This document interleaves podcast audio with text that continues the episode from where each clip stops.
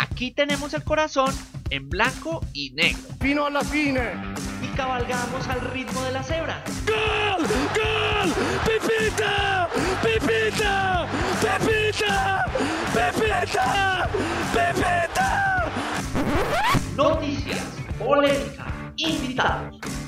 Esto es La Cebra que habla. La Cebra que habla. ¡Sacuáteme la boca! Muy buenos días, muy buenas tardes, muy buenas noches. Dependiendo el momento en que usted esté escuchando este bianconerísimo podcast, les damos la bienvenida a La Cebra que habla, el primer y único podcast dedicado a la Juventus y 100% en español. Un saludo para todos aquellos que nos están escuchando a través de las diferentes plataformas Spotify, Apple Podcasts, iBox y YouTube así como todos los integrantes de los Official Fan Club en Latinoamérica, en Chile, en Colombia, Costa Rica, Guatemala, Perú, México y el resto de comunidad juventina en el mundo. Pero este programa no estaría completo sin esa cuota de intermitencia, esa cuota de fake news, esa cuota de sal de alta pureza, de esa, de esa sal tipo exportación. Saludemos al señor Brian. ¿Qué hubo, Brian? Un poquito largas sus vacaciones, ¿no? ¿Qué más, Sebastián? Sí, un poquito largas, la verdad. Fue una temporada un poco rara respecto a lo futbolístico y en frente a lo personal también un poquito complicada, pero me alegra volver aquí a este lindo programa. Claro, yo soy la cuota de sal que del Himalaya que aportamos al programa. No está de más un poquito de sal. No se ha demostrado que yo sea el salero de este programa, claro está. Y bueno, vamos con toda para lo que se viene en esta nueva temporada nuevas noticias, nuevo humo, nuevo técnico, nuevo proyecto. Y con todas las ganas para ver qué tal sale el equipo esta temporada. Y pues les tenemos también a Suárez, pero no Luis Suárez, a Cristian Suárez. ¿Qué hubo, Cristian? ¿Qué más, Sebas? ¿Qué más, Brian? Sí, no, no, no. La versión descuidada y chipcha de Luis Suárez. Lo que no ha tenido todavía la Juventus va a llegar. No, mentiras, eh, contento otra vez de estar en este nuevo podcast, en este nuevo formato, en esta nueva temporada. Estoy muy contento y que ya tengamos a Brian de vuelta. Ya hacía falta este hombre y, su eh, un defensor aférrimo de, de Bernardeschi, ¿no? Entonces... Próximamente el nuevo defensor de un nuevo jugador. Ya les tendré la adelante.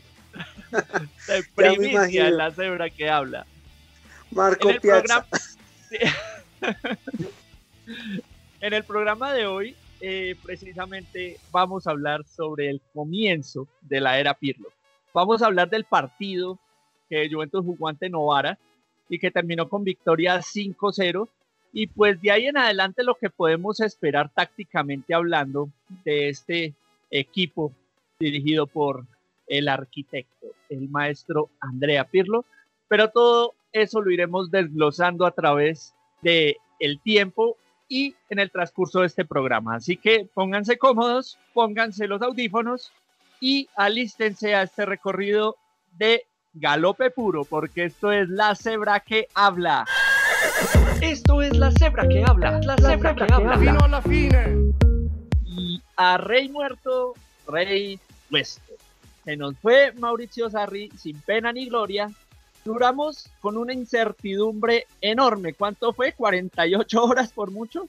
Y terminamos, y terminamos con nuevo técnico de la nada. Un técnico que nadie se esperaba. El técnico que dentro de la baraja de candidatos era el menos opcionado. Teníamos eh, a Conte, a Allegri, teníamos a Pochettino, teníamos incluso a Zinedine Zidane, pero el nuevo técnico de la Juventus terminó siendo un señor que había sido contratado apenas una semana antes para el equipo sub-23. Se trata del maestro, el arquitecto Andrea Pirlo. Y apenas recibimos ese anuncio, todos nos fuimos de culo. Literal, no sabíamos por qué de la decisión, no sabíamos qué esperar, porque Pirlo, no sé, tal vez eh, es como, como ese caso de las personas a las que cambian la identidad, va uno a averiguarles el pasado y no tienen nada, así, tal cual. Andrea Pirlo no tiene un pasado muy claro en cuanto a dirección técnica, entonces quedamos como lanzándonos a un vacío en el cual no podemos ver el fondo totalmente oscuros, esperando a ver si caemos en agua o tal vez en un montón de piedras. Creo que el partido que se jugó ante Novara puede servir como una pequeña señal de lo que puede llegar a ser esta nueva Juventus en esta nueva etapa, pero es muy, muy prematuro sacar conclusiones al respecto. Andrea Pirlo viene acompañado del señor Igor Tudor, un defensor, ex defensor de la Juventus, que tenemos muy buena referencia de él por su entrega en el campo y, digamos más, la parte actitudinal en lo que Andrea Pirlo quiere enfatizar en cantidades. Por mi parte, digamos, quedé en el limbo. Yo dije, me quedé sin programa de presentación de técnico porque no sabemos absolutamente nada de Andrea Pirlo como técnico, pero absolutamente nada, Cristian. No, no sabemos nada, pero bueno, ya nos acabamos de hacer una historia, bueno, no una historia, sino algo, una idea, por decirlo así, de qué va a hacer Pirlo con ese partido frente a la frente a Novara.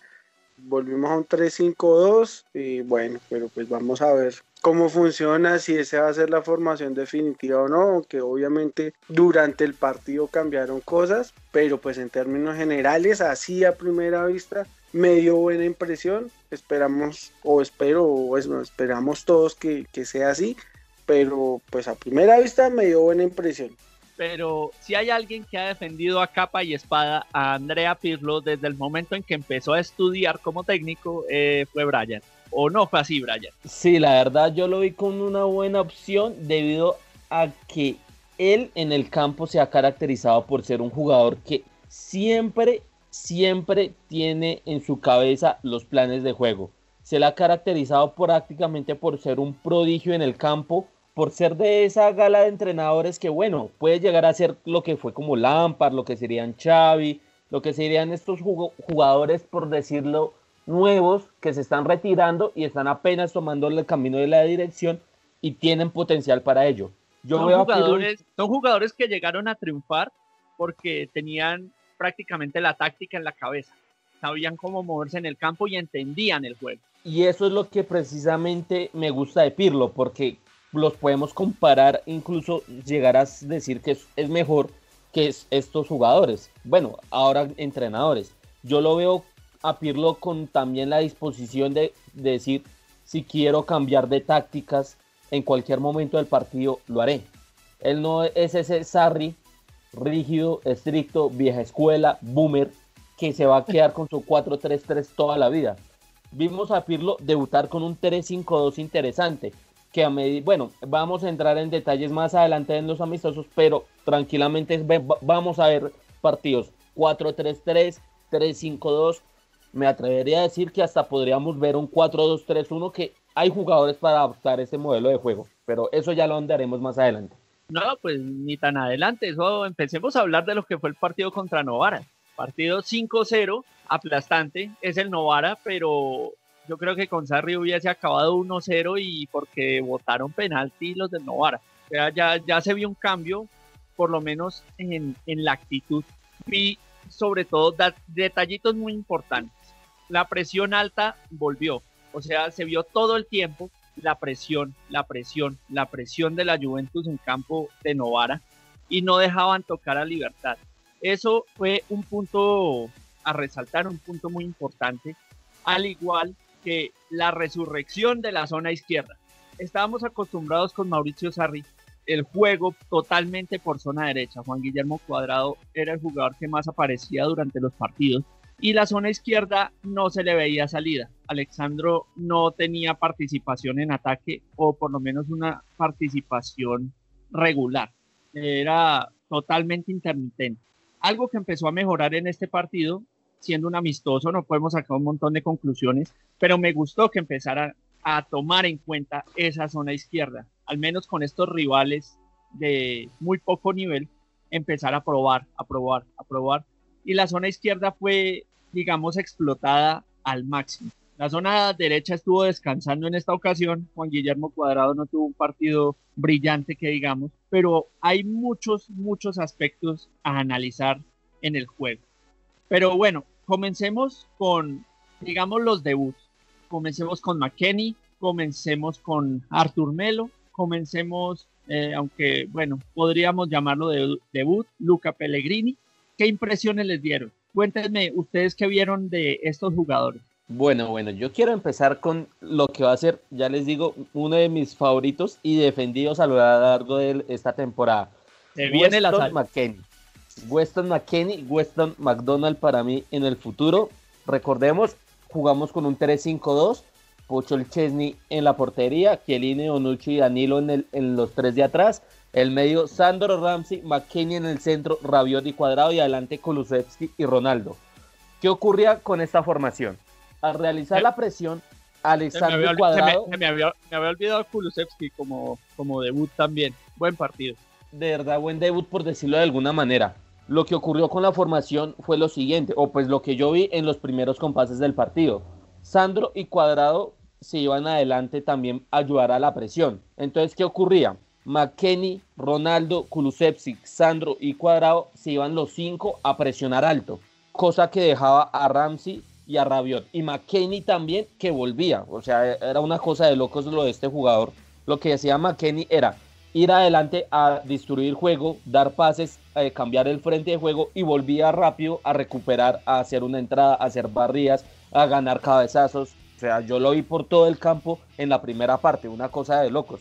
Y junto a eso fue un juego de pases bastante rápido, muy vertical, muy directo, más aún que el de Sarri. Y eso es lo que, o sea, yo vi más en este partido cosas del juego de Sarri que en toda la temporada pasada. Y eso es lo que me da bastante ilusión con lo poco que se vio de este primer tiempo. Te vio más lo a Rigol tiene- con Pirlo que con Sarri. Sí, y es lo curioso. El primer gol fue así. Se recupera la pelota sobre el minuto, si no estoy mal, 25. En, un, en, un, en una mala salida del Novara. La recupera, si no estoy mal, McKenny o, o Sandro. No estoy, no estoy mal. Y hacen una sucesión de 15-16 pases que termina en una pared entre Ron- Ronaldo y Kulusevski y que termina definiendo el uso. Una jugada bastante limpia por mi parte, diría yo. Sí, sí, me pareció muy buen juego por parte de McKenny. Me parece que fue posiblemente el jugador más destacado del partido. Un jugador supremamente rápido, un jugador que iba y volvía, como decía usted, y que le empezó a implementar ese toque de cambio de ritmo que necesitaba el mediocampo. Eso es algo supremamente importante. Dos jugadores que, me, que vi que le dieron el cambio de ritmo, McKenny y Kulusevski y se empezaron a ver esas pequeñas sociedades. Si uno ve el partido, todo el primer tiempo, que fue en donde estuvo McKenny, McKenny y Rabiot se buscaban todo el tiempo. McKenny, Rabiot, Rabiot, McKenny, McKenny, Rabiot, Rabiot, McKenny, todo el tiempo. Todo el tiempo estaban juntos y era la asociación continua. Me gustó mucho Kulusevski en punta. Es un jugador que tiene una capacidad grandísima para girar sobre su propio eje. Eso me gustó mucho. Pivotea y gira pero, pero con una solvencia increíble, a mucha velocidad y tiene buena pegada. Eso, eso me gustó, me gustó mucho. Es un jugador que al parecer tiene muy buena visión de juego. Lo vimos en muchas ocasiones no haciendo la individual, sino buscando tocar atrás. Reacciona muy, muy rápido.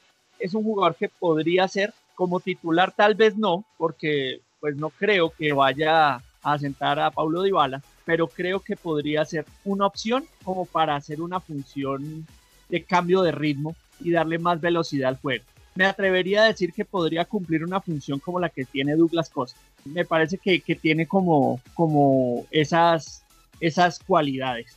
Ya podríamos ver eh, en el segundo tiempo ya el ingreso de Douglas Costa y ya cambió un poquito lo que fue el planteamiento del equipo. Y ya perdió al salir McKenny y al salir Rabiot, le dio ingreso a Bentancur y le dio ingreso a Artur Melo. Me parece ese segundo tiempo con Artur Melo y con Rodrigo Bentancur supremamente inferior a lo que se vio en el primer tiempo. Eran jugadores que hacían la fácil y con un equipo contra Novara pues hay que, hay que arriesgar y hay que hacer las cosas como se tienen que hacer en, uno de- en estos partidos de pretemporada como mirar cómo me adelanto más, cómo puedo asociarme con tantos jugadores. No, me parece que sobre todo Artur Melo, en mi opinión, estuvo bajo las expectativas de lo que yo creía que era el jugador. O sea, creo que tenía, no sé si la misma actitud o la misma displicencia que tenía Miralem Pjanic a final de temporada. Realmente fue, fue uno de los jugadores que no me, no, no me convenció, fue el que menos me convenció de todos. McKenny me gustó mucho, Kulusevski me gustó mucho, Luca Pellegrini tiene algo muy a favor, le pega al arco. Eso hacía falta en el lateral, pero, pero increíblemente. Se notaba que enganchaba hacia adentro y buscaba el arco. Busca pegarle, busca pegarle. Pero parece como agua y aceite con Alexandro, porque Alexandro no aporta mucho en ataque, pero defiende bien. Las dos únicas intervenciones que ha tenido, tuvo el Novara durante el partido, fueron por la zona de Pellegrini y le ganaron en velocidad y en fuerza. O sea, no, Pellegrini no se vio acuerpado, no se vio como muy defensivo, digámoslo así.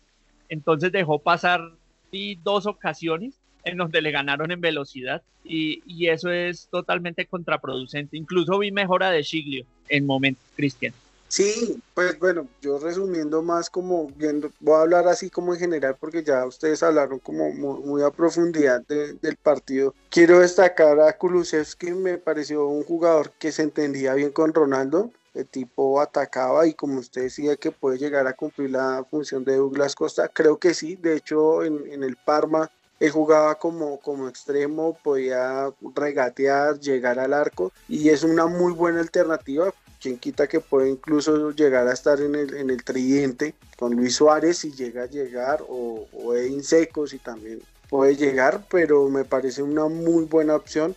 Eh, yo creo que es uno de los jugadores que se llevó los focos en el partido, en un primer tiempo donde el tipo la rompió, el tipo recuperaba, atacaba, distribuía y creo que eso era lo que también necesitábamos.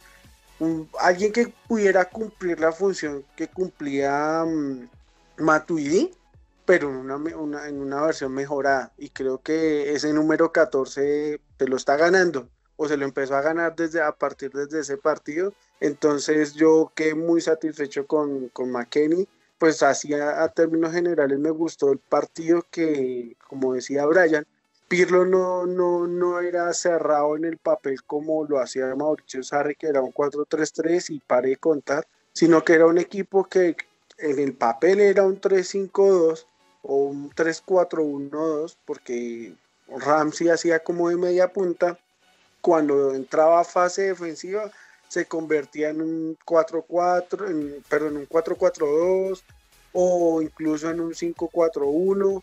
¿Sí me entienden? Entonces eh, me pareció interesante esa, esa, esa propuesta. También la propuesta de ver a Danilo como central yo al principio no entendía el por qué, pero si uno se fija bien, al momento de entrar en defensa, esa línea de tres se convertía en cuatro, bajaba Alexandro, quedaba Bonucci Chiellini como centrales y, y, Danilo, a la derecha.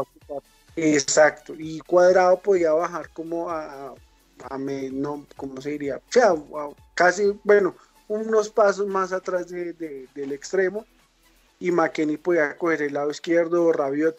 Era un equipo que, se podía defender bien, me gustó. Ahora, sí tengo una apreciación y es que me di cuenta que a la contra esta Juventus puede sufrir.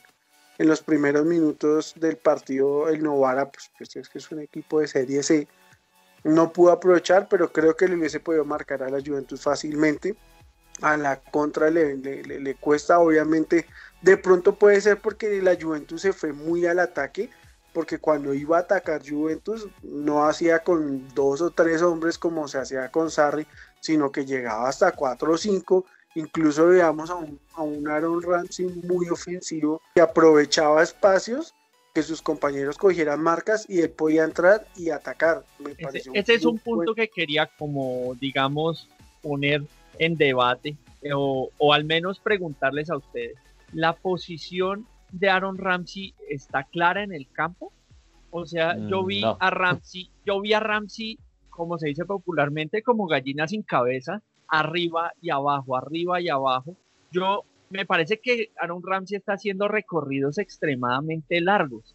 O sea, le alcanzará el tanque a Ramsey y le alcanzarán las piernas, que sabemos que son medio de cristal, para aguantar una temporada entera a ese ritmo O sea, no sé qué jugador podría reemplazar a Ramsey haciendo esa función de sube y baja, sube y baja, porque tal cual como lo decían, uno lo podía ver en línea defensiva y a los dos segundos ya estaba de media punta eh, haciendo la función de Kulusevski. Eso es una, una como apreciación de qué función podría él cumplir, porque podría Juventus jugar con dos mediapuntas y un, y un 9, puede ser. Kulusevski por, por derecha, Ramsey por izquierda y alguien en punta como, como único delantero, en caso que no esté Cristiano Ronaldo y en caso que no esté Paulo Dybala. Pero digamos en este caso, no, a mí me parece como que a veces tenía Kulusevski incluso más definida su posición en el campo de lo que la tenía Ramsey. Ramsey iba como de lado a lado, no sé si era si esa era la libertad que Pirlo le estaba dando de moverse en el frente de ataque como, como cayera y apoyara de la forma que fuera, pero me parecía que más allá de la intención que tenía y el orden que tiene Aaron Ramsey, eh, lo vi como perdido sobre todo el primer tiempo. Ya en el segundo tiempo como que logró ubicarse más y ya se le veía un poquito más definido ya que Douglas Costa estaba por derecha y, y muy rara vez se veía Douglas por izquierda. Entonces digamos que esa zona le quedaba totalmente a Ramsey. Pero digamos así, un, un puesto fijo que yo le haya visto, no, no, no lo vi. Ramsey ante todo yo creo es que lo están probando, Pirlo debe estar probando en dónde puede llegar a servir, pero a primeras vistas yo creo que lo tiene muy difícil para conseguir un puesto en la titular, incluso en los jugadores suplentes. Titulares quienes pueden ser contando que sean 3-4 mediocampistas. Están Arthur, están Rabiot, están McKenny, están Betancourt, incluso pueda meter a Kulusevski ahí en el mediocampo porque en el Parma se le vio jugar así. Entonces Eh. yo veo a Ramsey muy por detrás de todos los jugadores que hay de primeras. El, el medio campo está supremamente copado y eso es muy bueno. O sea, está copado de jugadores talentosos porque uno podría someter a votación quiénes serían los titulares y, y creo que, que habría respuestas diferentes, no, habría- no habría una unanimidad ahí. Y hasta el momento, incluso hasta que Dir hace parte del equipo, o sea, o sea, hasta que Kedira Bueno, no lo de Kedira- cuál es mediocampista. O sea, Bueno, exacto, es mediocampista, pero se, ya la directiva quiere mm, arreglar la situación con él. Prácticamente Keira sabe que ya no es parte del equipo y lo que aún lo ata a este equipo es el que le den la indemnización completa, si no estoy mal, de sus 7, 6 millones y medio de salario. La Juventus quiere por lo menos recortar la mitad o bueno, llegar a un acuerdo para que se pueda ir y liberar la mayor parte del salario, así como hicieron con Higuaín, así como hicieron con Matuidi. Así es. Y el medio campo, entonces quedaría, no sé, digamos, si nos ponemos a, a hablar por este único partido sin ver ningún otro partido, Rabiot y McKenny tendrían que ser titulares por el nivel que mostraron y la sociedad que armaron, por ese cambio de ritmo que le daban a la Juventus, esa velocidad que le daban en la transición de mediocampo a ataque. Me parece que, esos dos no podrían faltar. El otro que podría estar ahí es Rodrigo Bentancur, que digamos se ganó su puesto. Se ganó su puesto desde el comienzo. eh, y, creo que, que es difícil que lo muevan de ahí porque es un jugador que para la directiva está como un top player. ¿Cómo vieron a Arthur ustedes? Yo la verdad vi mucho el, el segundo tiempo, entonces no puedo entrar a opinar. Sinceramente no, no, no, no pude ver bien el segundo tiempo, pero pues me baso en lo que ustedes dicen, que si es como una especie de, de Pjanic, bueno, podría entrar yo a defender algo y recordemos que Arthur Melo lleva un par de mesecitos sin jugar, entonces yo creo que es un tema de, de ritmo, pero creo que puede dar la talla al hombre con acumulación de partidos. ¿Cómo lo Claro. viste, Brian? La verdad, Arthur, yo lo veo aún con, digámosle, no sé si falta de ritmo, falta de pronto adaptarse a los compañeros. He visto mucho últimamente que muchos técnicos usan esa frase. No es falta de adaptación al país, falta de adaptación a los compañeros. Y puede que esto es lo que le haga falta a Arthur para de pronto destacar un poquito más. Yo lo veo con, con buenas sensaciones. Cuando se anunció el fichaje, yo dije, claro, este, este jugador es buenísimo. Me acuerdo los primeros partidos que tuvo en Barcelona, cuando estuvo jugando constantemente y tiene una, es una calidad que no se puede negar. Y tener ya un jugador así en el mediocampo que también tenga un físico no tan endeble, me da cierta garantía en lo que se puede venir. Porque uno puede juntar lo que es Arthur, ejemplo, con McKenny, con Rabiot, y ya se puede formar un mediocampo interesante. También podemos meter a Betancur ahí si ya llegan a ser cuatro mediocampistas. O sea, le da más versatilidad al equipo y le da mayor explosividad a la parte de distribuir y a la parte de creación. Pero siento que de pronto le haga falta un poquito más de rodaje con los compañeros. Sí, sí, sí, puede ser eso. Igual estamos hablando como basándonos en el partido de Novara únicamente, faltando todavía un montón, comienzo eh, de la liga, eh, los partidos que van a tener de adaptación y demás cosas, pero se puede decir que Andrea Pirlo tiene de dónde escoger. Incluso lo que decía Cristian con respecto a Danilo jugando de central y que puede cumplir esa función tanto de central como de lateral. Personalmente, o sea, como, como ocurrió en el caso Mansukic, como ocurrió en el caso de Cuadrado, me parece que, que Danilo podría rendir un poquito más estando más hacia, el centro del campo. Lo vi tenga que centrar pelotas. Que no tenga, que centrar pelotas. Sí, tenía como, como más libertad de acción. No sé si es que la banda lo tenía como demasiado oprimido, pero como central lo vi como más tranquilo, como más cómodo. Y, y el tipo, pues, del, del todo, pues, o sea, no se le ha probado. solamente, obviamente, en su posición de lateral pero teniéndolo en posición de central, tampoco es que haya tenido grandes dificultades y me parece que ahí podría, podría llegar a rendir. Como les decía, de, de estaba, jugó bien, eh, me parece que, cumplió en lo que tenía que cumplir. Eh, jugadores, bueno, tuvimos eh, la entrada de jugadores de, los equipos inferiores, estaba Nicolás Cabilia, estaba Portanova, que anotó dos goles. Eh, creo que el asunto va bien por ese lado, sobre todo en estos jugadores jóvenes, sobre todo para darle salida. Y esperamos que, le den salida. Por ejemplo, Nicolás Cabilia ya tiene sobre la mesa propuestas de la Sampdoria, tiene también de la Spezia, por ahí tiene, tiene algunas propuestas podría estar saliendo en este mercado. Y eh, eso es muy bueno. Portanova esperemos que, que tenga salida también, porque Juventus necesita flujo de caja en este momento. Como saben, los números están más rojos que nunca, están rojo sangre y, y, se necesita tener flujo de caja constante. Toca salir de Kedira, toca salir de De Siglio, por ahí se habla de algunas propuestas que se tienen, pero nada así muy confirmado. Pero pues ya hablaremos de mercado en esto es la cebra que habla. La, cebra, que, habla.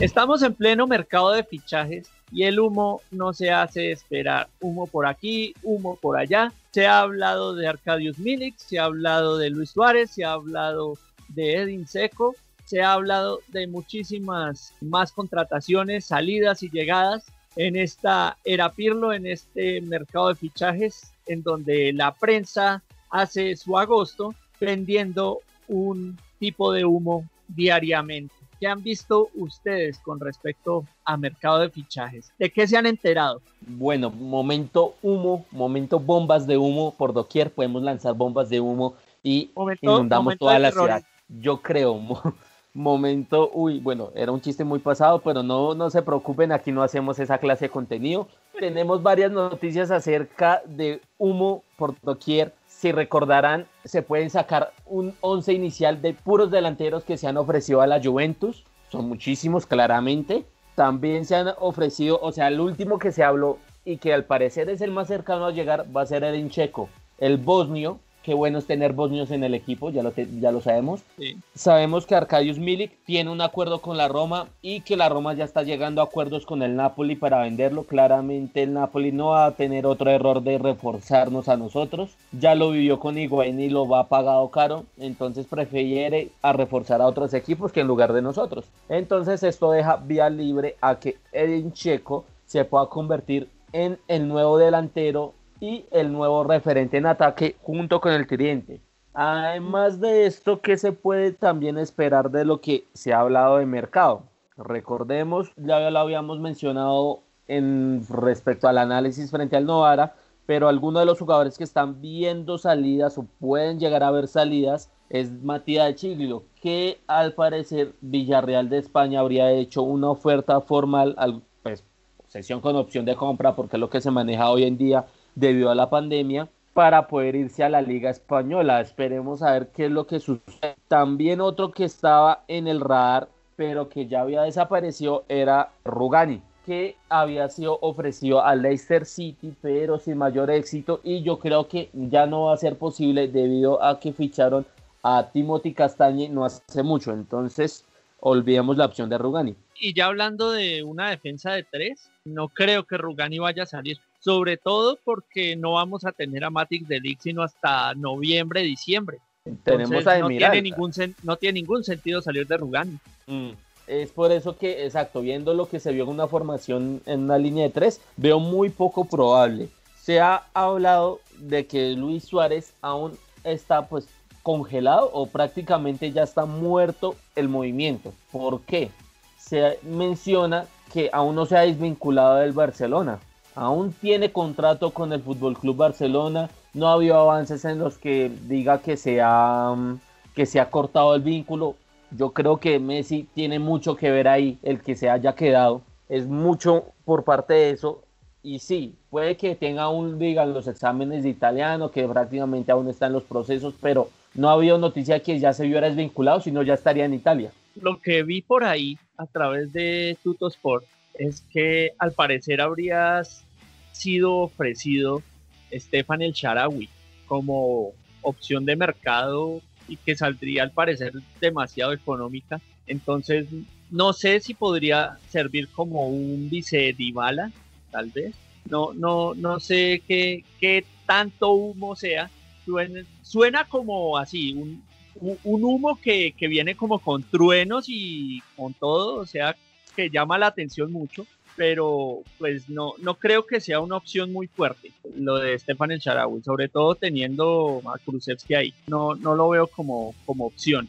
Está buscando más un 9 de área, que no, no tenemos 9. O sea, en este momento Juventus no tiene ni siquiera un 9 titular para decir Juventus juega con un 9, no, no hay 9. Ni titular, ni suplente, ni canterano, no hay 9. Estamos, pero, pero en nada en esa zona. También por ahí se había hablado de los delanteros, no sé qué más, de, qué más se ha hablado en cuanto a mercado, Cristian. Bueno, de lo último que estuve viendo es que Thiago Alcántara podría llegar a la Juventus en un intercambio, según Juventus FC, una página que hay por ahí que estaba viendo decía que tienen valorado a Thiago Alcántara por 30 millones y la Juventus valora a Douglas Costa por 30 millones, lo cual querrían hacer un intercambio de jugadores y pues que ambas partes salgan bien porque aún así Thiago Alcántara no ha, no ha firmado nada no ha salido aún nada con el Liverpool, que fue el jugador que más sonó para ese equipo de últimas noticias también estaba viendo, complementando un poco lo de Chiglio. Según a Round Turin están hablando que de Chiglio fue ofrecido a la Roma por 10 millones de euros. Esperemos que se lo lleven. Por ahí vi un comentario de alguien que decía, David Beckham, ayúdanos. yo creo que quieren que se lo lleven al Inter de Miami. Ya, ya se está llevando, ya se llevó a Matuidi, ya se llevó a Higuaín. Aparentemente ya se llevó a Higuaín. Sería para hacerle estatuas y termina contratando a Kedira. Sí, lo llamarán el, Juventus Miami. en últimas noticias con respecto a Kedira, según Fabricio Romano, dice que ya la Juventus volvió a hacer otra oferta a Kedira pues para que pueda salir, rescindir del contrato, entonces está esperando si, si el alemán acepta que bueno, esto ha sido un chicharrón ahí porque obviamente Kedira es un jugador que se la pasó prácticamente lesionado. Yo creo que fue más jugador de la Juventus, fue jugador del J Medical literalmente. Entonces eh, esperemos que pronto la salida y, liberar un sueldo de prácticamente 7 millones que es lo que cobra Sami Kedira. Sí, es que prácticamente, o sea, Kedira, como lo habíamos nombrado el programa pasado, está en modo a Mauri. O sea, recibiendo sueldo y sin jugar, así ganando cantidades exorbitantes por ver partidos. Y pues, pues tampoco es, es negocio para el equipo. Y obviamente están buscando llegar a un acuerdo. Por Higuaín, al parecer, ya se llegó a un acuerdo total, pero no se ha hecho la oficialización de este acuerdo. Con Kedira están llegando también a negociar esto. Ya como había dicho Brian, no se cuenta con Sami Kedira, Pirlo no cuenta con él y se le está tratando de buscar salida para no tener que desembolsar los 7 millones de euros, 6,5, 7 millones de euros, que es su salario anual del año que le queda de contrato. Entonces se tienen que estar moviendo muy bien por ahí, eh, negociando Fabio Paratici y, y el señor Cherubini, que se había encargado de, de la parte de fichajes de las divisiones inferiores y el equipo sub-23 hasta la temporada pasada y le había ido bastante bien, vendiendo jugadores juveniles casi cinco veces más caros de su precio normal y decidieron ascenderlo al primer equipo. Es que la Juventus es, le, decía Cristian, es un eh, eh, es una empresa multinivel ya, es como un Herbalife donde ya la, gente va ascendiendo dentro de la misma empresa. Ya los jugadores de la primavera, la mitad de la primavera ya pasó al equipo sub-23, el director deportivo encargado de la parte del management de la, de la parte sub-23 y de la parte primavera ya pasó al primer equipo y Andrea Pirlo es el, eh, el rey de los ascensos. En una semana pasó de la sub-23 al equipo profesional.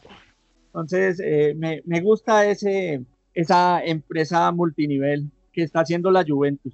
Ah, a ver si aquí nos ascienden de, los mandaderos de los cafés. A ver si ascendemos algo más aquí en este programa. A limpiar micrófonos. Literal. Bueno, además, otra noticia que yo tengo por acá, se está hablando de un interés por parte del PAOK o también algunos equipos italianos como el Verona y el Parma por Marco Piazza. Lo más probable es que llegue a abandonar ahora sí definitivamente la Juventus no como sesión, sino ahora sí como un fichaje o traspaso como tal. Así que más liberación de salario y otro ingreso que entra. Y Piazza y Nicolucci Caviglia interesan a, al Parma y la Spezia también. O sea, los dos jugadores podrían salir en un solo movimiento de mercado y obviamente no salen en, en tipo de sesión. Como dice, Piazza puede estar saliendo tal vez con un año de gabela para recompra de la Juventus, pero no creo que llegue más a eso y Nicolucci se le vendería tal vez el 50% de, de la ficha o con un rescate a tres años máximo. Puede ser el negocio.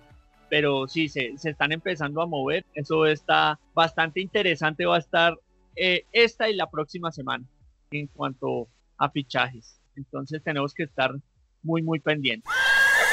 Esto es la cebra que habla. La, cebra, que, habla. Vino a la fine domingo 20 de septiembre del año en curso del 2020, de este año lleno de adrenalina y lleno de emociones fuertes, reanudación, comienzo de la Liga Italiana 2020-2021. Enfrentará la Juventus a la Sampdoria en el Allianz Stadium eh, a puerta cerrada, obviamente. Todavía no hay ingreso de público Así que eh, es una imagen recurrente a la que tenemos que acostumbrarnos, pero así como nos tenemos que acostumbrar a ver los estadios sin público, nos tenemos que acostumbrar a ver la Juventus ganar tranquilamente como siempre lo ha hecho y sobre todo contra un equipo como la Sampdoria. ¿Qué esperamos de ese encuentro, Cristian? Bueno, yo espero que se arranque como se arrancó contra Novara. Probablemente Pirlo vaya a utilizar de nuevo el 3-5-2. Eh, recordemos que Dybala aún no está a disposición y Matais Delic tampoco. Entonces yo creo que puede salir con una formación prácticamente similar. Digamos un 11 como lo utilizó con Novara. No sé si de pronto vaya a hacer algún cambio en el centro del campo, pero yo creo que ese mismo 11 que salió con el Novara puede salir contra la Sampdoria.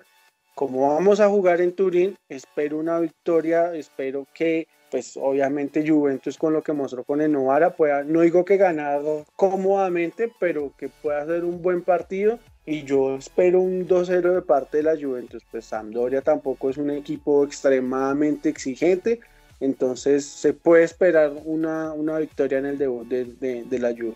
jugando en Turín, eh, comienzo de liga, y mostrando lo que Andrea Pirlo es capaz de hacer, y digamos que tiene que dar ese golpe de autoridad, me parece que saldría con la formación ofensiva, con el 3-5-2, saldría con, con los, no sé si Danilo podría salir como titular, me gustó mucho también eh, eh, lo que mostró de Miral, también muy seguro, aunque pues no podemos decir que Novara sea lo más exigente del mundo, pero me parece que podría ser ese trío defensivo con Bonucci y Chiellini.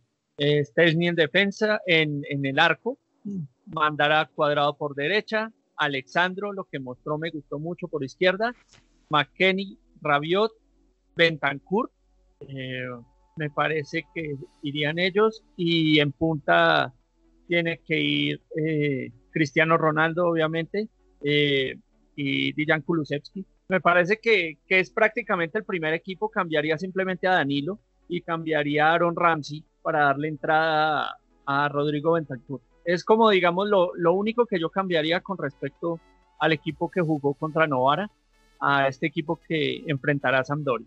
¿Usted qué, cómo, cómo los para, eh, Brian? Yo pensaría que hasta de pronto sí, podemos iniciar con un 3-5-2, pero a lo largo del partido eso se puede convertir en un 4-2-3-1, puede cambiar a un 4-3-3, o sea, tenemos una disposición y una versatilidad de los jugadores bastante amplia que da lugar a que varios puedan rotar posiciones o que algunas puedan tomar la posición que no son de ellos. Ejemplo, Kulusevski puede iniciar el partido como delantero, se puede mover como mediocampista o puede terminar como extremo. Tenemos una versatilidad de jugadores tan amplia que da lugar a eso, pero sí, también yo pararía un 11 con el 3-5-2, Chesney al arco, pondría lo que es Chiellini, Bonucci y Demiral junto a ellos. En el mediocampo pondría a McKenny para debutar. Intentaría darle unos minutos a Arthur iniciando el partido para ver cómo se puede estar eh, planteando la cuestión si es necesario cambiarlo por Betancourt y colocar a Rabiot. Por los extremos pondría a Cuadrado y a mí me gustaría ver a Pellegrini, pero sí está como difícil. Alexandro lo que tiene sí defiende bien, pero a la hora de atacar regatea más un limón. Pero bueno. Y, y, en el ataque eh, tendríamos lugar, eso sí ya es más que claro, irán Kulusevski y Ronaldo. No irá nadie más en el ataque. Entonces esperamos es una versatilidad táctica absoluta. O sea, o sea, seguimos cayendo en el mismo precipicio donde no sabemos qué encontrarnos. estamos en el precipicio, estamos en el precipicio de Alegre. Estamos en el precipicio de Alegre que él podía rotar la formación cuando se le diera la gana. Exacto, exacto. Digamos que esa va a ser la ventaja que, nosotros podemos llegar a tener y es que este equipo se, va, se puede adaptar a, cualquier situación del partido. Cambio que con Sarri no, con Sarri se jugaba de una manera y punto. Entonces creo que tenemos esa, esa ventaja, por decirlo así, que, vamos a volver a ver una Juventus camaleónica que puede adaptarse en medio de un partido, cambiar formaciones cuando se le dé la gana, atacar, defender. Bueno, esperemos a ver, esperamos un buen resultado el domingo y una, y una Juventus con un promedio de edad muchísimo más bajo y con un montón de jugadores nuevos que tienen eh, aparentemente hambre de victoria, hambre de ganar todo lo que se les atraviesa. Eso es lo más importante, porque ya los jugadores que habían ganado demasiado ya, ya como que no les importa tanto como debería importarle a un jugador que viste la camiseta de la Juventus, así que esperemos que sea un resultado a favor. Esperemos que la Juventus haga valer su localía, que logre pasarle por encima a la Sampdoria y que muestre esa versatilidad táctica, ya pasando la de los amistosos a, los partidos oficiales y que nos deje descrestados, con la boca abierta y nos dé muchas ilusiones para lo que va a ser una temporada supremamente difícil y supremamente atareada y con partidos cada 3, 4 días. Esperemos que todo esto llegue a ser, digamos, esto que todos estamos esperando y estamos imaginando y que a Pirlo le vaya muy, muy bien en, en esta nueva etapa. Estaremos siguiéndolo a detalle al maestro Andrea Pirlo y a sus planteamientos tácticos en cualquier situación. Entonces, simplemente es esperar esperar con qué se viene la Juve, esperar que todo salga a la perfección y confiar en estos jugadores nuevos, en esta nueva etapa, en esta nueva generación que viste la camiseta de la Juve y que quiere darnos muchos más títulos. Ir por ese décimo título consecutivo que nos dejaría en un lugar importantísimo en la historia del fútbol. Esto es la cebra que habla, la, cebra, que, habla. Y hasta aquí llega el podcast del día de hoy, un podcast bien carnudo, un podcast lleno de sustancias, lleno de menudencias, bien lleno de recadito, en donde hablamos de lo que fue el partido ante Novara, de lo que ha sido el mercado de fichajes, de lo que puede llegar a ser el mercado de fichajes y lo que puede llegar a ser esta Juventus ante la Sampdoria. Un programa bastante lleno de contenido, así que eh, nos veremos el próximo programa, no antes sin despedirme del señor Brian. Hasta luego, Brian. Esperamos que vuelva y se tome la dignidad de hacer esto como con, con más frecuencia. Hasta luego, Sebastián. Hasta luego, Cristian. Fue para mí un placer estar el día de hoy grabando este programa fresco sabor a limón que esperemos que durante a lo largo de esta temporada el equipo pueda avanzar mucho, crecer en el nuevo proyecto del nuevo técnico. Recuerden siempre apoyar a los jugadores, al cuerpo técnico que siempre se están esforzando para darnos siempre lo mejor para todos los aficionados. Y vamos a esperar lo mejor del equipo durante esta temporada, que van a haber programas durante toda la temporada, eso se los puedo asegurar. Van a haber siempre programas frescos con olor a limón. No se preocupen, gente. Qué depresión.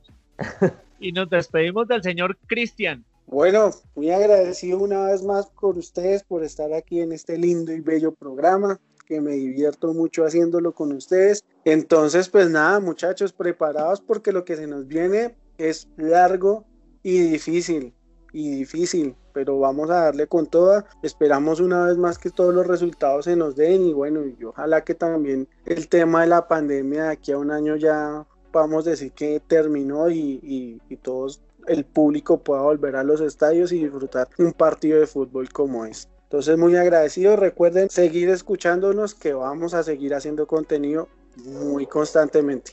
Y no olviden que pueden escuchar este y los anteriores programas a través de las diferentes plataformas de la Cebra que habla, a través de Spotify, a través de Apple Podcast, a través de YouTube y a través de iBox. Yo soy Sebastián y esto fue la cebra que habla, fino a la fine, Forza Juve. Juve. Juve.